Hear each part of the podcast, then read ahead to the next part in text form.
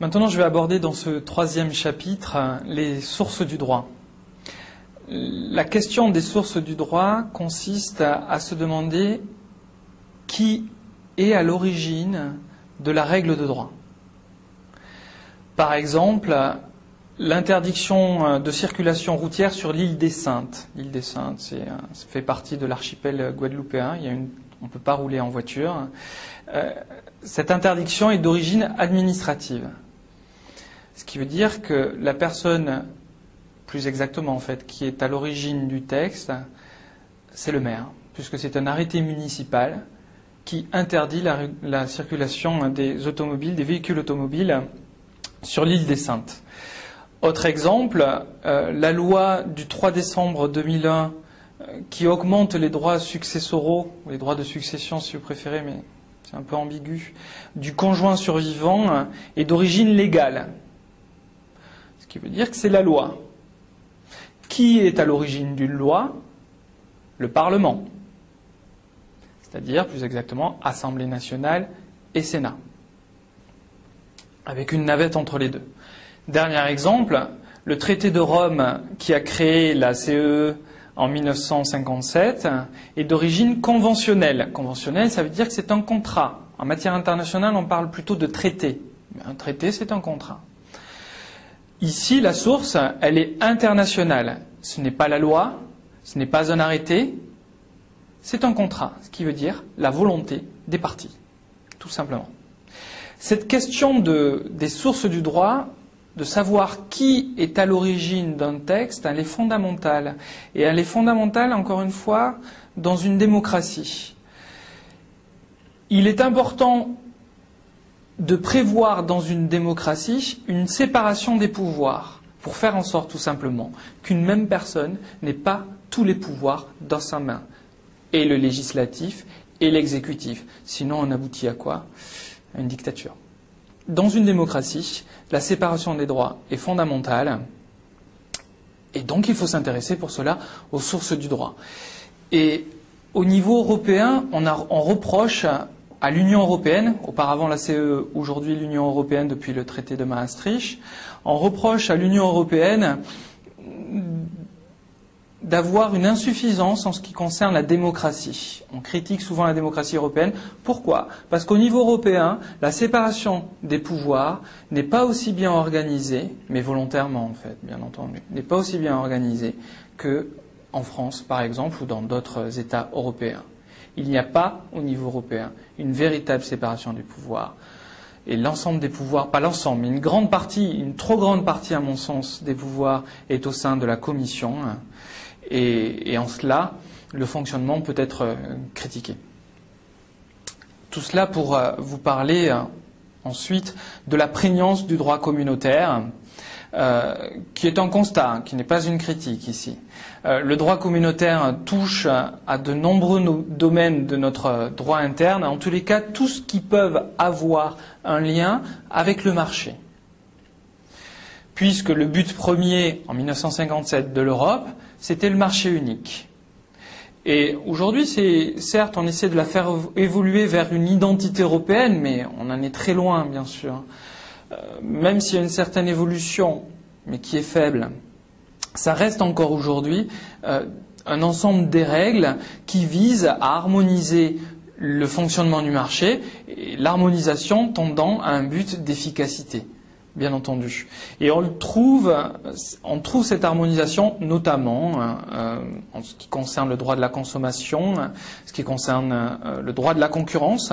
Les règles de droit de la concurrence sont très importantes en Europe. Et vous voyez bien, là, on est vraiment dans le droit du marché et euh, le droit des sociétés aussi. Et il y a un questionnement euh, actuel euh, au niveau juridique, politique évidemment, vous le connaissez, mais juridique également, de savoir si on va étendre cette harmonisation à des domaines qui n'ont rien à voir ou a priori rien à voir avec le marché. Par exemple, le divorce. Faut-il harmoniser les règles du divorce au sein de l'Europe?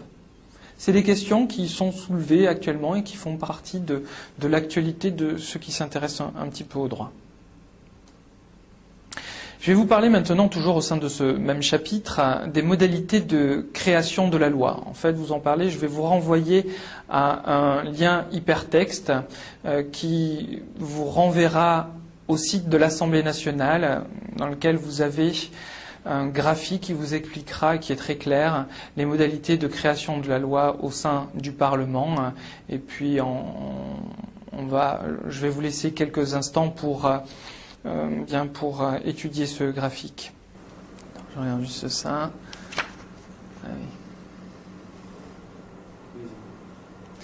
Je vais vous parler maintenant, toujours au sein de ce même chapitre, des euh, règlements administratifs. C'est une partie du cours que vous trouverez sur le support écrit.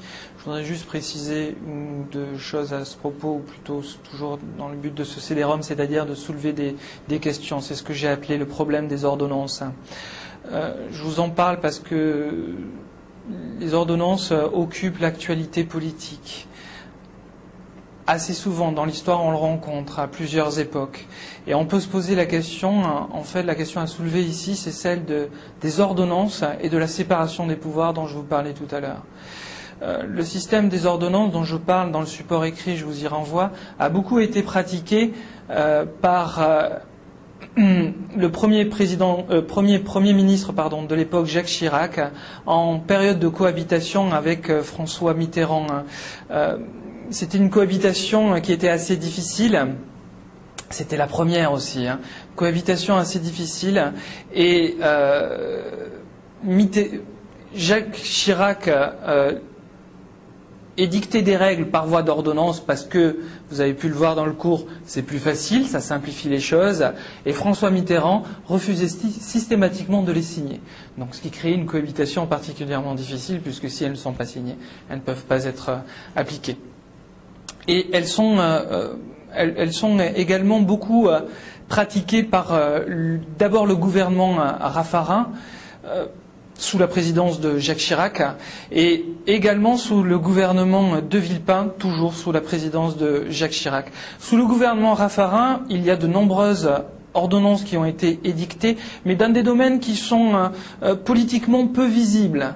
Donc c'est passé comme une lettre à la poste, notamment sur la vente public ne s'intéresse pas beaucoup à la vente. En revanche, sous le gouvernement de Villepin, là c'est devenu beaucoup plus polémique et on a parlé des ordonnances. Pourquoi? Parce que de Villepin, et d'ailleurs euh, il en a la possibilité euh, parce que ça a été voté, euh, a la volonté de, d'édicter des ordonnances dans le domaine de l'emploi. D'où évidemment levé de bouclier des syndicats et, la question est beaucoup plus polémique. Euh, encore une fois, les ordonnances posent un problème de séparation de pouvoir, puisque l'ordonnance permet au gouvernement, c'est-à-dire à, l'exécutif, de légiférer indirectement, c'est-à-dire de prendre des décisions qui sont du législatif. Ce qui veut dire que le gouvernement entre ses mains et le législatif et l'exécutif, ce qui pose un problème de, démocratie. Bon, la portée des ordonnances est a priori, mais seulement a priori limitée, puisque une ordonnance n'a pas valeur de loi tant qu'elle n'est pas ratifiée par le Parlement. Donc l'avantage d'une ordonnance, c'est de ne pas passer par le Parlement, mais il faut tout de même, à un moment donné, à un moment ou à un autre, qu'elle soit ratifiée par le Parlement. Ce qui veut dire qu'on n'a pas de débat parlementaire, mais il faut une ratification parlementaire. Et la ratification, elle ne soulève pas de débat. C'est beaucoup plus facile. La portée avant ratification euh, est assez limitée, surtout elle est plus fragile, l'ordonnance, parce qu'on peut l'attaquer devant une juridiction administrative. Et là, le nombre de personnes qui peuvent agir devant euh, ces juridictions-là sont beaucoup plus importantes puisque c'est ouvert en fait à tous les au commun des mortels, si je puis dire. En revanche, lorsque c'est une loi, c'est beaucoup plus difficile d'attaquer puisque là, il faut s'adresser au Conseil constitutionnel et on ne peut le faire. Les députés seuls peuvent le faire et encore s'ils sont un certain nombre. Donc c'est beaucoup plus euh, difficile. En revanche, lorsque l'ordonnance est ratifiée, elle devient loi et donc ne devient attaquable que devant le Conseil constitutionnel. L'ordonnance est une source de droit, il n'y a pas de doute. La loi, évidemment. En revanche, on peut se poser la question, et c'est une question assez difficile, mais assez passionnante aussi, de savoir si la jurisprudence est, ou pas une source de droit. c'est une question qui a été très débattue par les juristes, qu'il est moins aujourd'hui, mais euh, tous les auteurs ne sont pas d'accord, même s'il y a, comme toujours, une majorité qui se dégage. Pour répondre à cette question, la jurisprudence est-elle une source de droit? Il faut s'interroger sur le rôle du juge. En principe, le juge a pour rôle de mettre en œuvre la règle de droit. Donc, il est là pour appliquer la règle de droit. C'est un exécutant. Il n'est pas créateur de la règle de droit. Donc, a priori, la jurisprudence n'est pas une source de droit. Et quand je parle de source de droit, il faut bien avoir à l'esprit création du droit d'une part, et le mot droit d'autre part, comme règle sanctionnée, générale et impersonnelle, est connu. Le problème, et c'est ce qui soulève la question, sinon tout irait bien, c'est que le droit n'est pas toujours parfait. Loin s'en faut, diront euh, les mauvaises langues, ce qui est assez faux. Il est souvent bien réalisé, heureusement, sinon ça ne fonctionnerait pas, même s'il n'est pas souvent euh, très bien écrit. Le droit est parfois lacunaire, c'est-à-dire qu'il ne prévoit pas toutes les situations, mais ça, ça peut être dû à une évolution, par exemple, des technologies. Euh, dans ce cas-là, le caractère lacunaire est provisoire, on va dire. Mais ça peut être des cas qui sont simplement pas prévus. Euh, on pourrait parler de l'exemple de l'envoi de, poudre suspecte dans une enveloppe. Ça avait été le cas lors, des, difficultés internationales, on va dire, pour parler simplement avec, avec le terrorisme. le droit donc peut être lacunaire, il peut être aussi imprécis. Par exemple, la notion d'ordre public dans l'affaire de la libération de Maurice Papon. Lorsqu'il a été libéré, la condition c'était il est libérable, dû à l'âge qu'il avait à cette époque-là, à condition qu'il ne trouble pas l'ordre public. Ça, c'est la loi qui le dit. Le juge, lui, avait pour fonction d'appliquer cette notion d'ordre public. La notion d'ordre public est une notion imprécise, mais volontairement imprécise. C'est-à-dire que si le législateur l'emploie, c'est pour donner l'attitude au, juge de l'apprécier, ce caractère d'ordre public. Donc, les juges, en libérant Maurice Papon, puisqu'il a été libéré, ont décidé que cette libération ne, causerait pas un trouble à l'ordre public. Donc, c'est une notion imprécise et finalement, ils ont dû l'interpréter, nécessairement. Et puis, parfois, le droit est également obscur, ce qui un peu plus embêtant. Pourquoi? Parce que des mots sont mal définis. Et parfois même des textes sont en contradiction.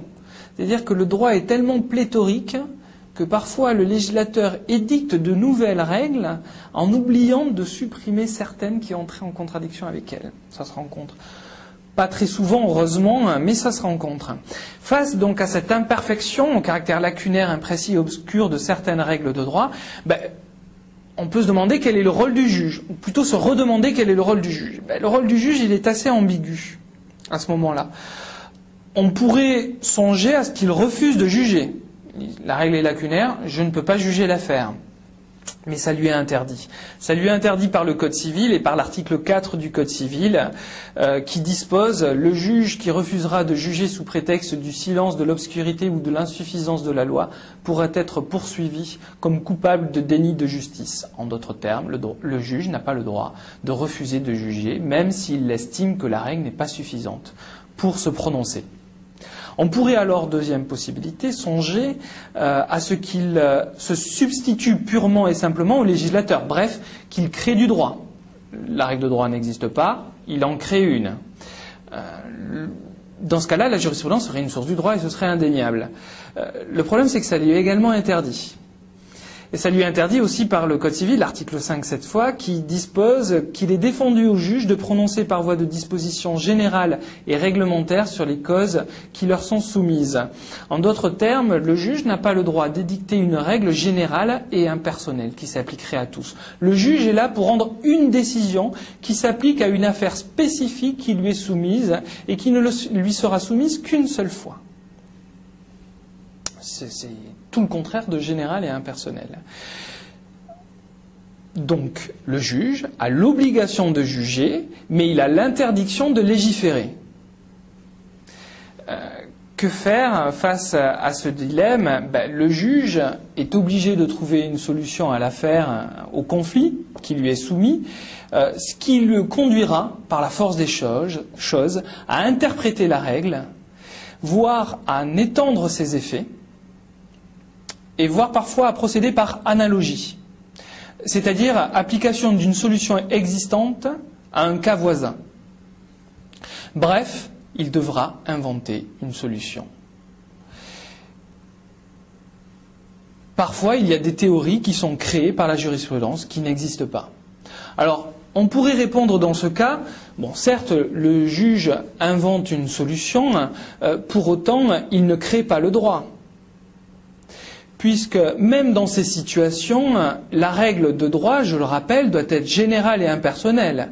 Or, même si le juge invente une solution, il ne l'invente que pour une situation donnée, un jour donné, pour des personnes données à ce moment-là, et qui ne sera applicable qu'une fois. En d'autres termes, même si sa solution est inventée, elle n'est pas générale, elle n'est pas impersonnelle. Donc on pourrait dire que malgré tout, même si le juge invente, il ne crée pas le droit. Euh, c'est une, euh, affirmation euh, qui est, avancée par certains auteurs on peut la contredire, ou en tous les cas la nuancer fortement. Hein. On peut dire que lorsqu'une décision est rendue par la Cour de cassation, qui est la plus haute instance de l'ordre judiciaire en France, lorsqu'une décision est rendue par la Cour de cassation et, qu'elle est reprise à maintes fois par d'autres juridictions, par d'autres chambres de la Cour de cassation, mais même d'autres juridictions d'ordre inférieur, comme des cours d'appel ou comme des tribunaux, on peut dire finalement que la solution devient générale et impersonnelle.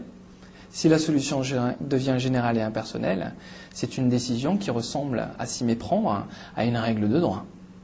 Donc dans ce sens-là, on pourrait dire finalement que la jurisprudence est une source de droit. Bref, un débat qui me paraît intéressant et qui est encore controversé. Euh, je vous laisse prendre euh, position euh, de votre côté. Je vais vous donner un exemple de création jurisprudentielle. C'est l'affaire que l'on appelle Clément Bayard. C'est une affaire qui prend place à la fin du siècle, du 19e siècle, je veux dire, du siècle dernier, mais c'est un peu dépassé, du, du 19e siècle. Euh, quels sont les faits? On a un propriétaire d'un terrain qui est voisin d'un champ d'atterrissage pour des ballons dirigeables. Et euh, les manifestations de cette activité du dirigeable sont fréquentes hein, et il supporte de moins en moins cette activité à un point un jour de vouloir vendre son terrain et puis il ne trouve pas d'acheteur à, son terrain.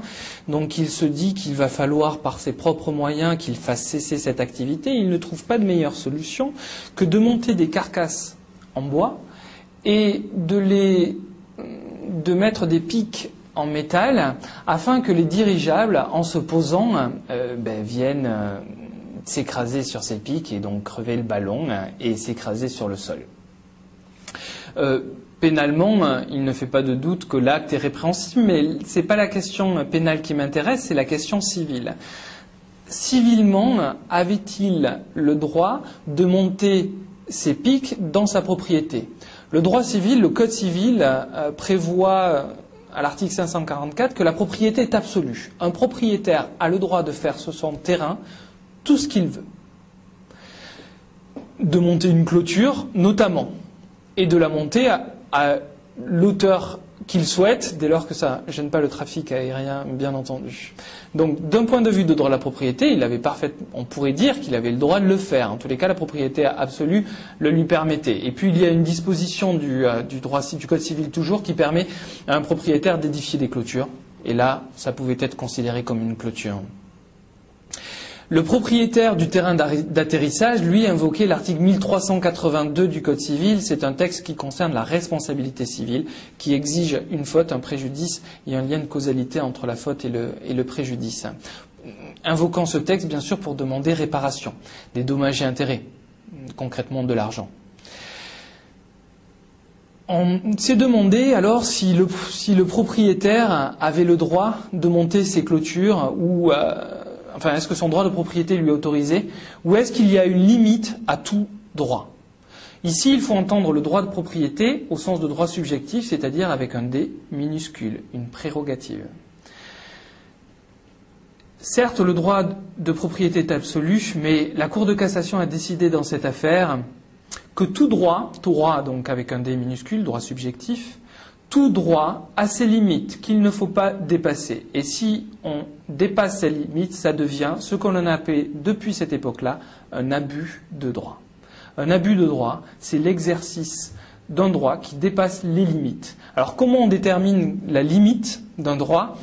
Ben, À cette époque-là, la limite, c'était la malveillance. Dès lors qu'on exerce un droit, certes, dont on dispose, mais si c'est pour nuire à autrui, dans ce cas-là, on abuse de ce droit. En l'occurrence, ce propriétaire, en fixant des pics pour que les ballons échouent sur celle-ci, euh, évidemment avec une intention euh, pour le moins malveillante, et donc il a été jugé euh, qu'il abusait de son droit. C'est ce que l'on appelle la théorie de l'abus de droit qui date de cette époque-là et qui est une création prétorienne et qui aujourd'hui englobe tous les domaines du droit, de telle sorte qu'on peut bien dire qu'elle est générale et impersonnelle et que la jurisprudence a créé du droit à ce moment-là. Pour terminer sur ce chapitre et, rapidement, en deux mots, les usages et les coutumes pour les dispositions sur euh, les usages et les coutumes, je vous renvoie au support écrit. Hein. Mon idée est simplement d'indiquer que ces usages et coutumes existent surtout en matière professionnelle. On parle alors d'usages professionnels. Et dans votre activité, vous serez amené à les rencontrer, sans doute, parce qu'ils concernent de nombreux domaines, de nombreux secteurs d'activité. Euh, pour les obtenir, ces usages, alors avec l'Internet, bien sûr, on peut en obtenir certains. sans doute, euh, de façon plus officielle, on peut les obtenir auprès de la Chambre de commerce et d'industrie. On demande alors ce que l'on appelle un parer. Un parer, c'est un document qui récapitule les usages d'une profession donnée. Voilà, j'en ai terminé avec ce chapitre concernant les sources du droit et puis on va enchaîner maintenant avec l'organisation de la justice.